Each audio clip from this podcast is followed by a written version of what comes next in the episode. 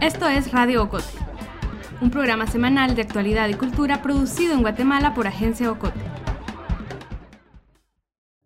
Pero después yo sentí algo dentro de mí que yo me acerqué hacia él y le dije, mira, perdóname, le dije por el daño que te hice. Yo me acuerdo que él también me dice lo mismo y me abraza y nos pusimos a llorar en el bus como locos, ¿verdad? Pero ya este joven le había metido nueve balazos. Pero esa ocasión yo me acuerdo que nos dimos la mano, nos abrazamos, le pedí perdón, él me perdonó. Y así sucesivamente me he acercado con personas. No ha sido fácil, ¿verdad? Porque hay personas de que de tantos años que me he alejado de las pandillas todavía me sigue criticando. Cierra los ojos e imagina a un pandillero. ¿Qué viste? ¿Cómo luce? ¿Qué escuchaste? Quienes viven en Centroamérica casi en automático responden estas preguntas. Los medios de comunicación, la policía, los políticos, el cine han perfilado al pandillero.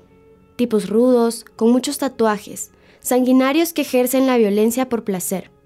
Y sí, también los hay. Por años, en la construcción de la narrativa de las pandillas, hemos quizás pasado por alto preguntas importantes. ¿De dónde vienen? ¿Por qué están ahí? ¿Cuáles son sus historias? ¿Qué provocó que estas agrupaciones que surgieron en los 90 se hayan consolidado y expandido en el norte de Centroamérica.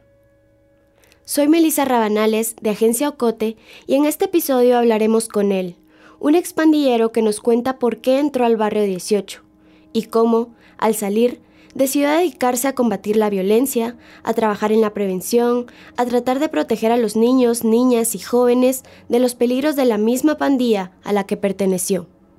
Necesitamos aclarar que el fenómeno de las pandillas es complejo, muy complejo, y que una sola historia no nos permite dimensionar las decenas de historias alrededor de este tema. Les invito a leer otras investigaciones y entrevistas, algunas de estas publicadas por Agencia Ocote. Pensamos que es necesario entender el origen, unir las piezas para que la violencia provocada por pandillas, sí, pero también por otros tantos sectores, se pueda prevenir. La historia de él es una pieza más. Él nos contará sobre la guerra, su familia, la biológica y la que lo acogió por tantos años.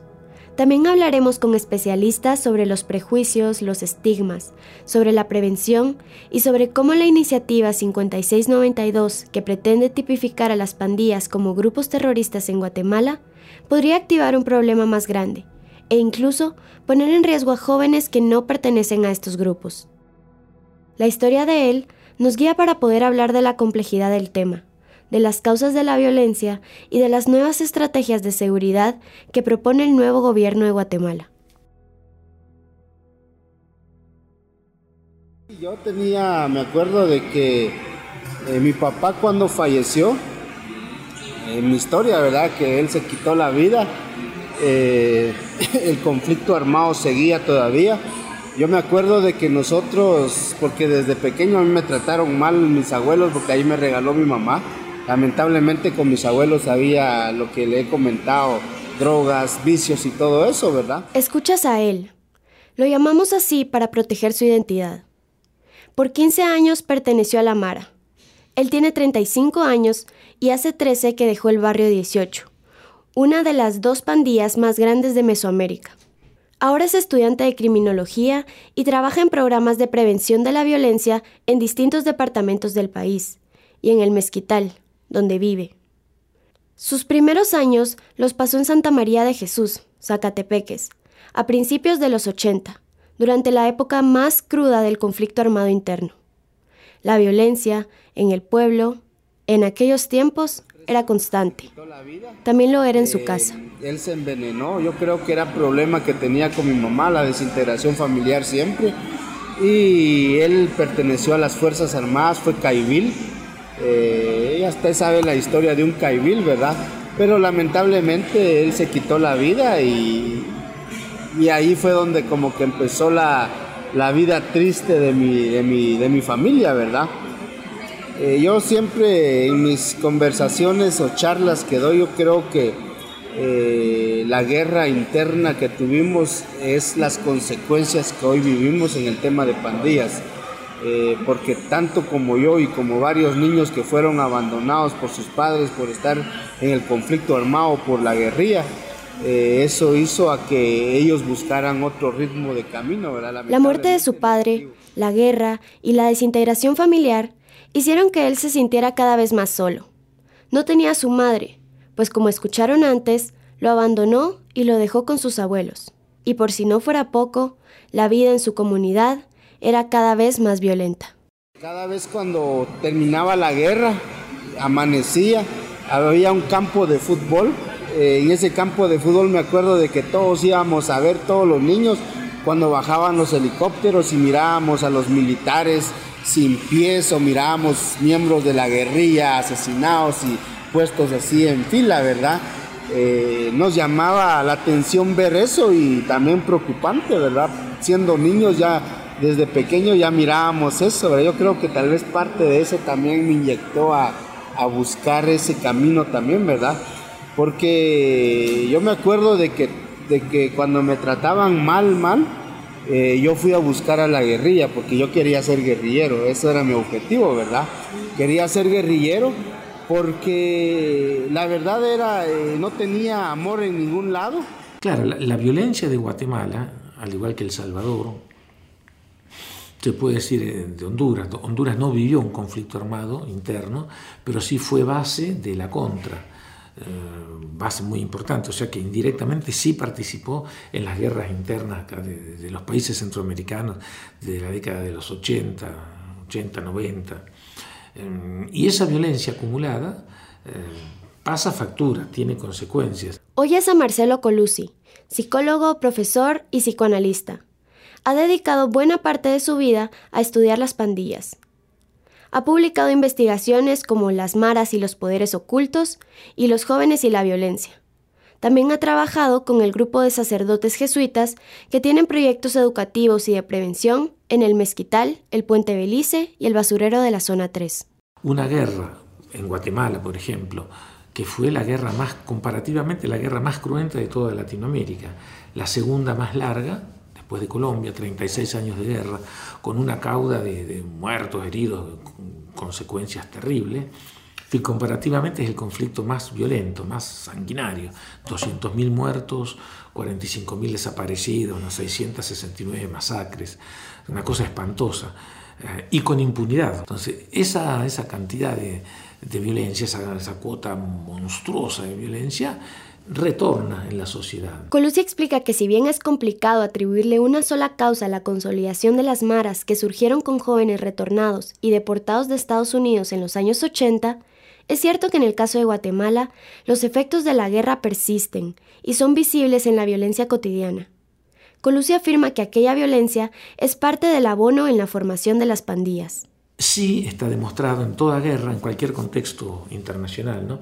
En una guerra, eh, guerra contra un enemigo externo o una guerra interna, una guerra civil como fue la, como fueron las que se vivieron en Centroamérica, se produce un fenómeno muy especial en términos psicológicos. Cae la prohibición básica de todo ser humano, de cualquier cultura, justamente la prohibición que instaura las culturas, que instaura la sociedad, no matar. No se puede, en ninguna cultura, está, en ninguna civilización, me refiero, a ningún grupo humano, en la historia, desde, no sé, los asirios, los caldeos, los chinos, los hindúes, los africanos, los latinoamericanos, en ninguna cultura se puede matar eh, tranquilamente. Sí existen este, eh, sacrificios humanos, pero se mata al esclavo, al derrotado.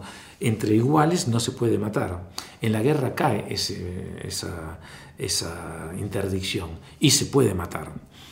Y se premia al que más mata, es un héroe de la patria, el que mató más enemigos.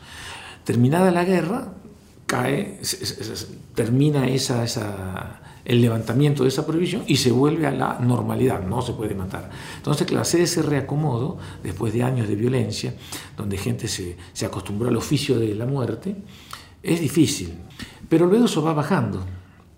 En Guatemala vemos que no, pasó la guerra y la violencia sigue casi igual.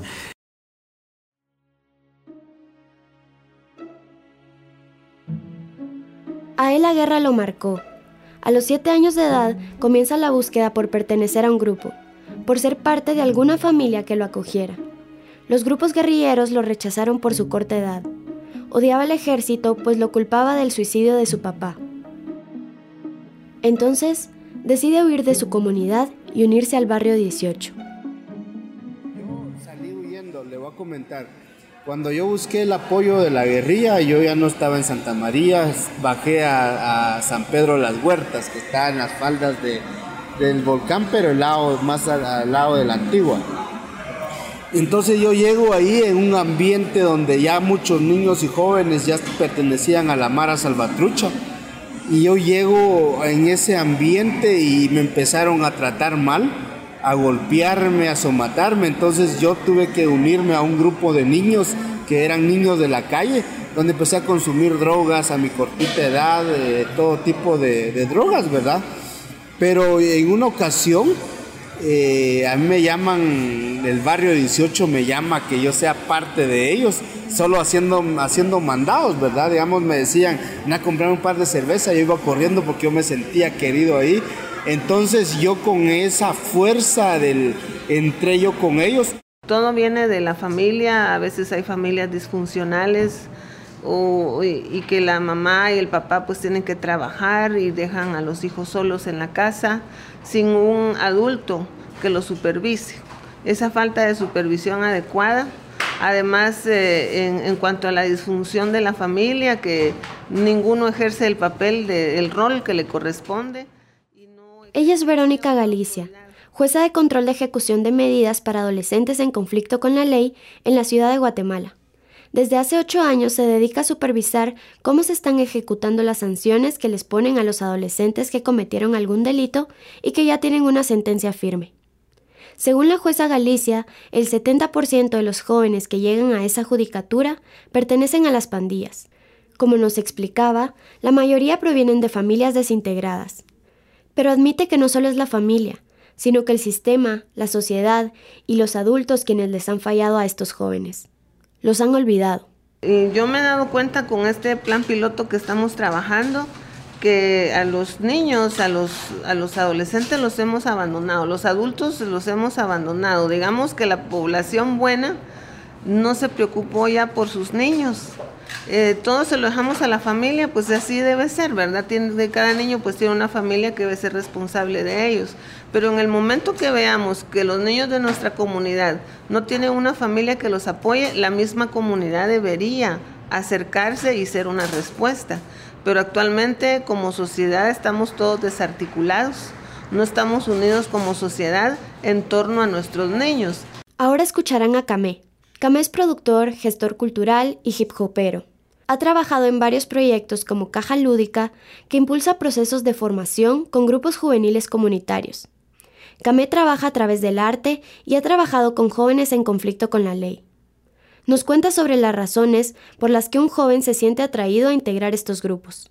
Pues son muchas, ¿verdad? Pero al final de cuentas todos y todas como seres humanos eh, buscamos espacios seguros, espacios de donde nos sintamos eh, libres, donde nos sintamos eh, acompañados, ¿verdad? Y lastimosamente la sociedad, las instituciones sociales no tienen estas características y muchas veces vemos muchos jóvenes que podemos encontrar esas, digamos, esas, carencias en, en los espacios. Si bien la mayoría de adolescentes que pertenecen a las pandillas provienen de barrios pobres y de familias desintegradas, Marcelo Colucci explica que este fenómeno es mucho más complejo. No solamente quien es pobre se une a las pandillas, entran en juego otros factores. El investigador nos habla sobre los resultados de su estudio Los jóvenes y la violencia. Es mentira que todo joven de barrio marginal, o mal llamado marginal, de barrio pobre, se integra en las maras, o la gran mayoría. Eso es un mito. Eh, en realidad, según este estudio, un estudio con buena cantidad de jóvenes, hecho en el Mezquital, en Villanueva, en el Limón, zona 18, que fue considerada una de las zonas rojas por excelencia,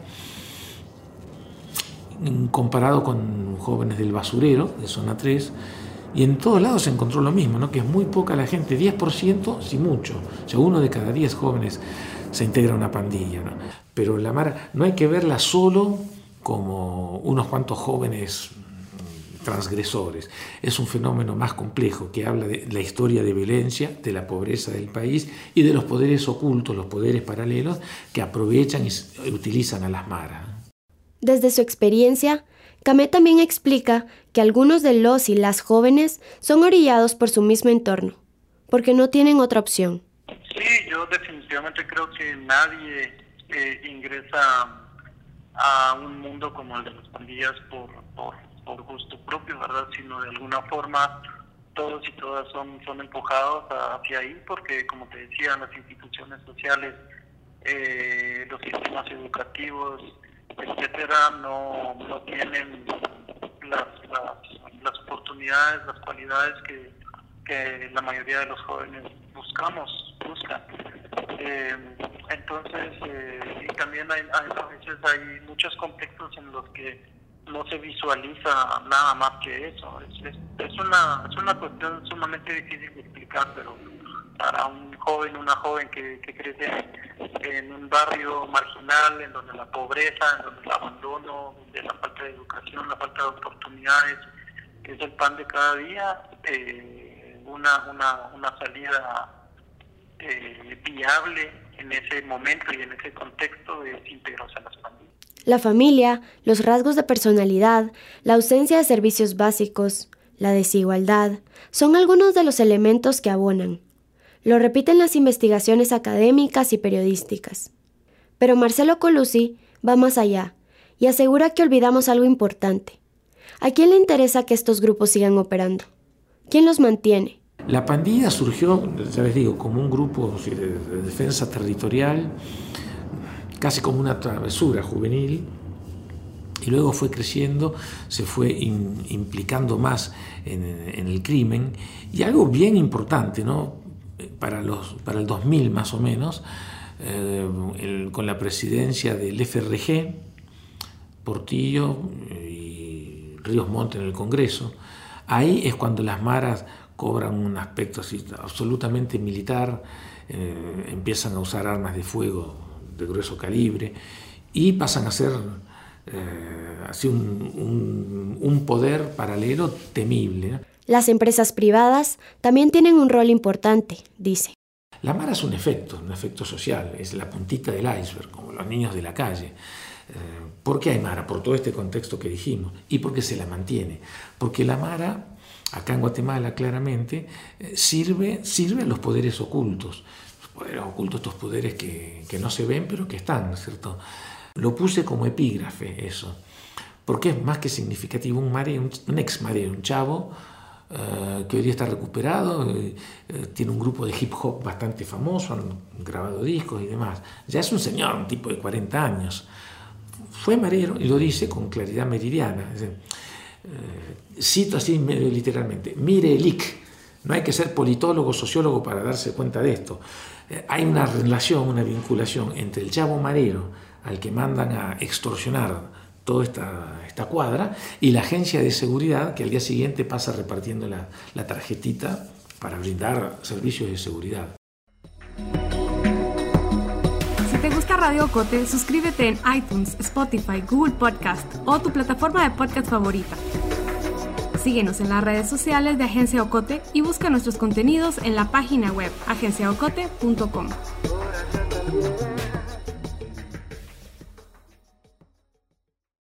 Volvamos a la historia de él.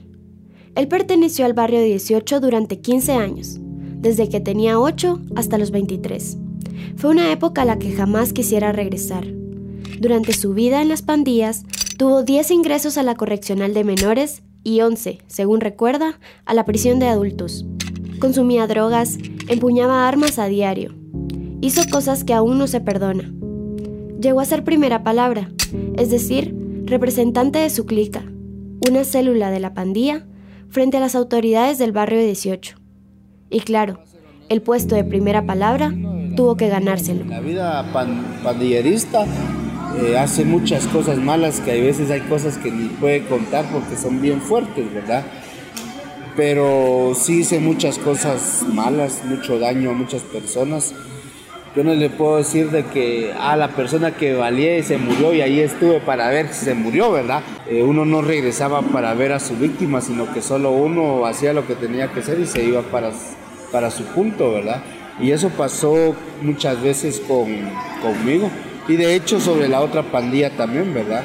Ellos hacían lo que tenían que hacer y no regresaban para ver si su víctima estaba muerta. De hecho, yo soy, estoy baleado y, por una granada perdí el 50% del ojo. Estoy el pasado 14 de enero de 2020, en su discurso de posesión, el presidente Alejandro Yamatei declaró a los pandilleros como enemigos internos y enfatizó que durante su gestión hará todo lo posible para que sean juzgados y, según sus propias palabras, como lo que son, terroristas. Declarar a las maras y pandillas como lo que son, grupos terroristas. Pero la política de mano dura que propone Yamatei no es nueva. Una reciente publicación de Otto Argueta y Ana Glenda Tager, que puedes leer en Agencia Ocote, describe cómo los políticos y gobernantes han utilizado el discurso represivo para manipular la opinión pública, ganar votantes, mientras evitan hablar de la prevención. Los resultados de estas estrategias de mano dura han sido cuestionados. Estas estrategias han sido señaladas de convertirse en ejercicios de la llamada limpieza social, en que se producen ejecuciones y excesos por parte de las autoridades y grupos paralelos.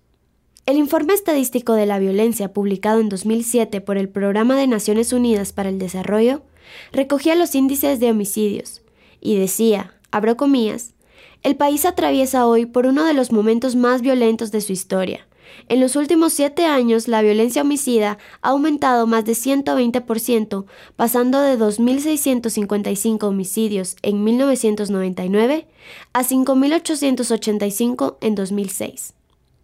Oscar Berché fue presidente de Guatemala entre 2004 y 2008.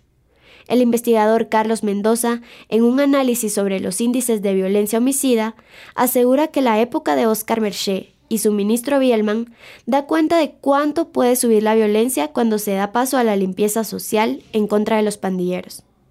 Mendoza asegura que si se menosprecia el enfoque de prevención integral de la violencia y el delito, y se asumen políticas de represión en contra de ciertas actividades delictivas, se corre el riesgo del estancamiento o el aumento de las cifras de violencia. Él recuerda una de las épocas más violentas que vivió cuando pertenecía a la pandilla. Lamentablemente que en el gobierno de Oscar Berché hubieron muchos asesinatos ultrajudiciales, le llaman, ¿verdad? Donde ahora ellos se quieren tapar y dicen que no, pero la verdad que sí sucedió. Eh, en una ocasión, yo creo que no fue la policía, sino que ellos tenían un grupo armado, ¿verdad? Que hacía todos estos operativos la verdad me tocó ver muchas vidas morir. Eh, una de las familias que, que asesinaron y que me impactó bastante, eso fue lo que me impactó, que entraron a la casa a las 3 de la mañana con el logo de la policía y todo eso encapuchados y sacan a esta familia y los asesinan en frente de sus hijos. A, los, a las dos semanas eh, de pasar esto enterramos a las víctimas y todo eso. Los hijos de la familia eran dos menores de edad, que según él no pertenecían al barrio 18, pero la policía creía que sí. La policía asesinó a los padres primero. Tiempo después mataron a los menores. Él afirma que esto solo hizo que incrementara el odio de las pandillas hacia la policía y que se intensificara la violencia con un solo fin, vengarse. Una advertencia. La siguiente parte contiene descripciones que pueden herir sensibilidades. Y yo llego y yo miro a los dos cadáveres, ¿verdad? Y me impactó bastante. Eh, uno de ellos le habían hecho una cruz en todo el cuerpo del lado de atrás, con puros balazos. Le habían hecho una cruz. Le habían picado la cabeza como que fuera picacoco, un picacoco, ¿verdad? Le quitaron los dedos, al otro de 13 años le quitaron el ojo y las dos manos y le habían hecho una X en la, en la cabeza también. La verdad que les hicieron pedazos y a mí me dolió bastante. Eh, cuando yo fui a, a reconocerlos, ¿verdad? Yo me puse a llorar en ese lugar y me entró bastante odio contra la policía. Tenía un odio así grande, ¿verdad? Los enterramos porque los enterramos en lata, ¿verdad? Porque la caja fue enlatada, porque ya apestaba. También un día ya habían apestado ya. Y juré que los iba a vengar. Eso juré porque yo los quería y eso fue lo que más me impactó bastante. Eran unos niños, pues, y no respetaron eso. En un cable filtrado por Wikileaks en 2008 y republicado por Plaza Pública, el embajador estadounidense James Durham le escribe a la CIA que el entonces director de la CICIG, Carlos Castresana, estimó que de los 6.000 asesinatos anuales, el 25% eran ejecuciones extrajudiciales. En el mismo documento explica que esto ocurre después de que Adela de Torreviarte asumiera como ministra de Gobernación, sustituyendo a Carlos Bielman en 2007. Recordemos que en el gobierno de Oscar Berger, siete reos murieron durante la Operación Pavón en 2006, caso por el que Edwin Sperinsen, entonces director de la policía, fue condenado en Suiza y Carlos Bielman fue absuelto. En ese entonces, Alejandro Yamatei, el ahora presidente de Guatemala, era el director del sistema penitenciario. Ahora Yamatei ofrece declarar a las pandillas como grupos terroristas, y se discute en el Congreso la iniciativa 5692. La 5692 busca reformar el Código Penal y tipificar las actividades de las pandillas como terrorismo. Consultamos con la jueza Verónica Galicia sobre la iniciativa. La jueza dice que, aunque considera que la iniciativa tiene aspectos positivos, como el carácter de prevención que permite que las personas, al saber que cierta conducta es penada, no cometan ciertos actos delictivos, también puede representar un gran riesgo para la sociedad.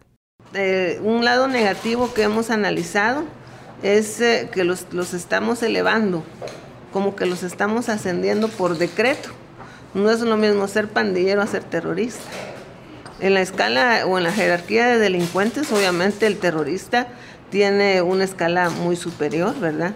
Y es posible que si ellos no se han visualizado como tal por el momento, lo hagan más adelante y empiecen a desarrollar conductas en, ejercicio de ese rol de terroristas que ahorita no las tienen. En una entrevista de Agencia Ocote al historiador y doctor en ciencia político especializado en temas de seguridad, Otto Argueta, nos aseguró que la estrategia de tipificar a las pandillas como terroristas no es viable. Argueta explica que el fenómeno de las pandillas no coincide con lo que se define por grupo terrorista, a nivel internacional.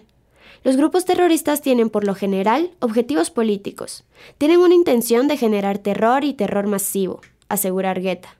Marcelo Colusi decide llamar a esta iniciativa como una política fascista. Esto del terrorismo da para mucho. ¿Qué, significa ser terrorista? ¿cierto? En el mundo, proporcionalmente, lo que llamamos terrorismo, el siempre mal definido terrorismo, que explota una bomba en un supermercado. ¿Qué es el terrorismo? Eh, produce 11 muertos diarios. El hambre produce 12.000 muertos diarios las bombas que tiran las potencias, la OTAN, Estados Unidos, producen miles de muertos diarios, un millón y medio de muertes en Irak para salvar la democracia. Pues, ¿qué es el terrorismo? Otro de los debates que ha generado la iniciativa es que esta podría afectar a diferentes grupos sociales que no pertenecen a alguna organización criminal, pero que encajan con la descripción que propone la reforma, que altera el orden público. Camé, el artista que trabaja de cerca con jóvenes, opina que la criminalización es real, que el estigma sobre cómo es un delincuente está impregnado en la sociedad, y muchos de los jóvenes que pertenecen a movimientos como el hip hop lo viven todos los días, con o sin ley. Pero la verdad es que no es la primera vez que, un presidente o que un eh, gobierno intenta hacer algo como esto, ¿verdad? Ya antes han habido eh, otros intentos de generar propuestas como estas. Eh, y además, bueno, esto es en realidad solo, solo como, digamos, un intento de hacerlo oficial, pero en la práctica eso ya se vive, en la práctica, por ejemplo, eh, los jóvenes que, que, nos declaramos en rebeldía y que intentamos vivir nuestras vidas con, con nuestras libertades, somos siempre perseguidos, somos siempre criminalizados, somos siempre tratados de, de forma diferente. Marcelo Colusi es contundente explica que el término alterar el orden público es subjetivo y ha sido la excusa perfecta en Latinoamérica y el mundo para capturar, desaparecer e incluso exterminar a cualquier persona que, según las autoridades de turno, sea un enemigo. Por lo que una iniciativa de este tipo puede ser peligrosa. El riesgo es total, total, eh, porque nosotros, ustedes, periodistas bien vestidos de una universidad privada, también pueden caer en eso. Porque cuando se dice cualquiera que viole la paz social, cualquiera puede ser, absolutamente cualquiera. Estas leyes son finalmente fascistas, son leyes, nazis. Eh, cualquier sospechoso puede caer bajo las generales de la ley. Para Camé, las pandillas han llegado a ser el nuevo enemigo del Estado, así como lo fueron otros grupos en el pasado. Y la guerra contra ellas es algo que sucede desde hace mucho tiempo. La verdad es que creo que ha sido, esto ha pasado en todos los gobiernos, ¿verdad? En algunos más, en algunos un poco menos tal vez, o, no necesariamente menos, pero sí más disfrazado tal vez. Pero ha sido en realidad la, la constante, ¿verdad? Desde, desde la firma de los acuerdos de paz, eh, eh, pues el gobierno eh, necesitaba de alguna forma buscar un nuevo enemigo interno, como en su momento lo fue la guerrilla o, los supuestos focos comunistas. Pues a partir de la, de la firma de los gobiernos de paz considero que el nuevo enemigo interno se convirtió en, en, la pandilla, ¿no? en, este joven rebelde, en este joven antisocial, entre comillas, ¿verdad? Él, como pandillero que fue, conoce a profundidad la estructura de las maras. También opina que solucionar la violencia con más violencia es un error. Después de más de una década dentro del barrio 18 y superando el promedio de vida de un pandillero, los 25 años, decidió retirarse definitivamente. Salirse no fue sencillo. La decisión la tomó luego de casi perder su vida mientras era torturado. ¿Quién lo torturó? No me quiso decir. Él explica que durante esa época los pandilleros que querían salirse debían demostrar que lo hacían porque querían cambiar a través de la religión y debían comprometerse a nunca más caer en un vicio. Así lo hizo él y con el apoyo de una iglesia evangélica comenzó su proceso de reinserción en la sociedad. Pero salirse no fue lo más duro, sino lo que vino después, pedir perdón y perdonarse a sí mismo y por supuesto enfrentarse a una sociedad que aún lo rechaza, pero es algo con lo que ha aprendido a vivir. Eh, yo creo que el perdón es muy importante, yo me he acercado a mucha gente que le hice daño, de hecho hasta jóvenes que yo valié, me he acercado a ellos y les he pedido perdón. Y, ha sido bien impactante. En una ocasión me acerqué a un joven que perteneció a la Mara Salvatrucha y iba en el bus y él iba en el bus también. Y cuando me mira, él se pone pálido, yo también, ¿verdad? Porque según nosotros todavía estábamos metidos en pandillas, ¿verdad? Pero después yo sentí algo dentro de mí que yo me acerqué hacia él y le dije, mira, perdóname, le dije por el daño que te hice. Yo me acuerdo que él también me dice lo mismo y me abraza y nos pusimos a llorar en el bus como locos, ¿verdad? Pero ya este joven le había metido nueve balazos. Es, Sí, yo le había metido nueve balazos y la verdad que es un, es un gran testimonio, ¿verdad? De que él sigue vivo todavía. Pero esa ocasión yo me acuerdo que nos dimos la mano, nos abrazamos, le pedí perdón, él me perdonó. Y así sucesivamente me he acercado con personas. No ha sido fácil, ¿verdad? Porque hay personas de que de tantos años que me he alejado de las pandillas, todavía me sigue criticando, todavía me sigue señalando. Hay gente que me odia así a morir, ¿verdad? Y mi colonia a mí. Pero yo trato la manera de hacerlo lo bueno para que ellos cambien el odio a cosas positivas, ¿verdad? A él, la vida le dio otra oportunidad. Ahora trabaja a tiempo completo dando charlas y asesorando a profesionales en materia de prevención de la violencia. Ocupa sus fines de semana en el mezquital, trabajando con niñas y niños para evitar que caigan como él cayó. Algún día quiero ser como tú, fue la frase que un niño le pronunció a él luego de una charla donde les contaba sobre su vida y conversión. ¿Qué hacer con la Mara? Matarlos a todos. Una ley que los convierte en antiterroristas, eh, el que los convierte en terroristas. Obviamente la mano dura no sirve para combatir la violencia. La violencia genera más violencia, eso está más que demostrado. Matar un marero o mil mareros 10.000 jóvenes tatuados, no sé si ustedes tienen tatuaje, pero un joven tatuaje no es un, joven tatuado no es sinónimo de mara, ¿no? Matar, poner preso con las más estrictas medidas de seguridad no soluciona, porque la fábrica sigue abierta, o sea, la exclusión social, la pobreza. Si 60% de la población vive bajo el límite de la pobreza, 18% analfabeto total y 80% analfabeto funcional, o sea que llegó a la sexto primaria, tercero básico, si mucho, y sabe leer y escribir, pero para, para leer el titular de nuestro diario, de ahí no se pasa, eh, que a su vez genera este clima de violencia, eh, bombardea con esto, estamos de rodillas ante la criminalidad. Que se Si no se atacan las causas profundas, la pobreza, la exclusión, el racismo, el patriarcado, que siguen estando presentes, si no se trabaja sobre eso, va a seguir habiendo maras. Para él, para la jueza Galicia, para el investigador Colusi, para el artista Camé, el acompañamiento a los jóvenes es fundamental para prevenir el problema. Todos coinciden en que son necesarios los espacios de reinserción. Galicia asegura que el 70% de los jóvenes que han pasado por su judicatura y han salido después de su sentencia han logrado la reinserción. Pero no es fácil. Al salir de las correccionales se enfrentan a un nuevo problema, conseguir un trabajo. Para la jueza Galicia, abrir oportunidades de empleo es una solución.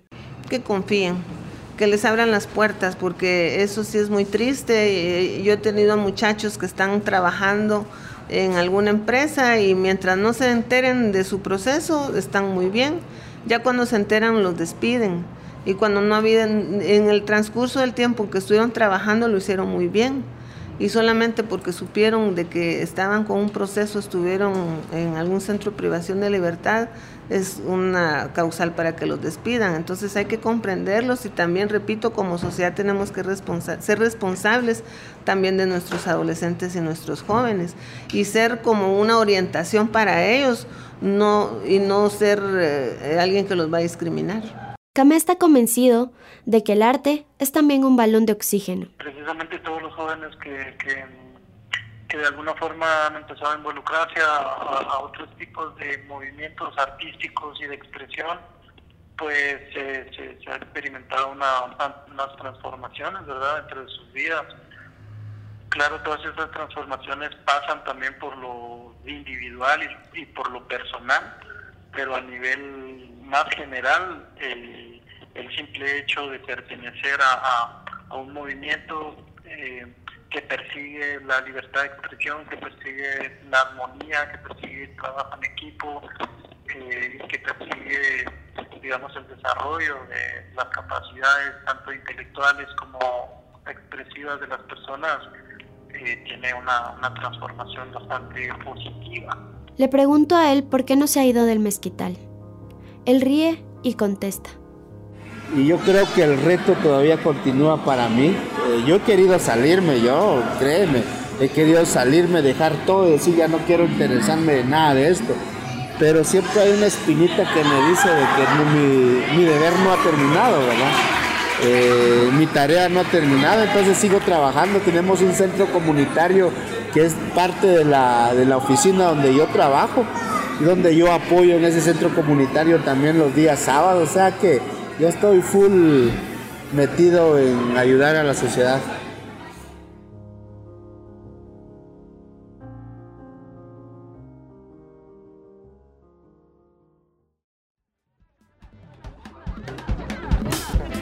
Esto ha sido todo por hoy. Regresamos con más la próxima semana. Radio Ocote es producido en Guatemala por el equipo de Agencia Ocote, con el apoyo de Seattle International Foundation. Producción sonora, Melissa Rabanales. Coordinación, Alejandro García. Música original, Juan Carlos Barrios. Música adicional, Kevin McLeod.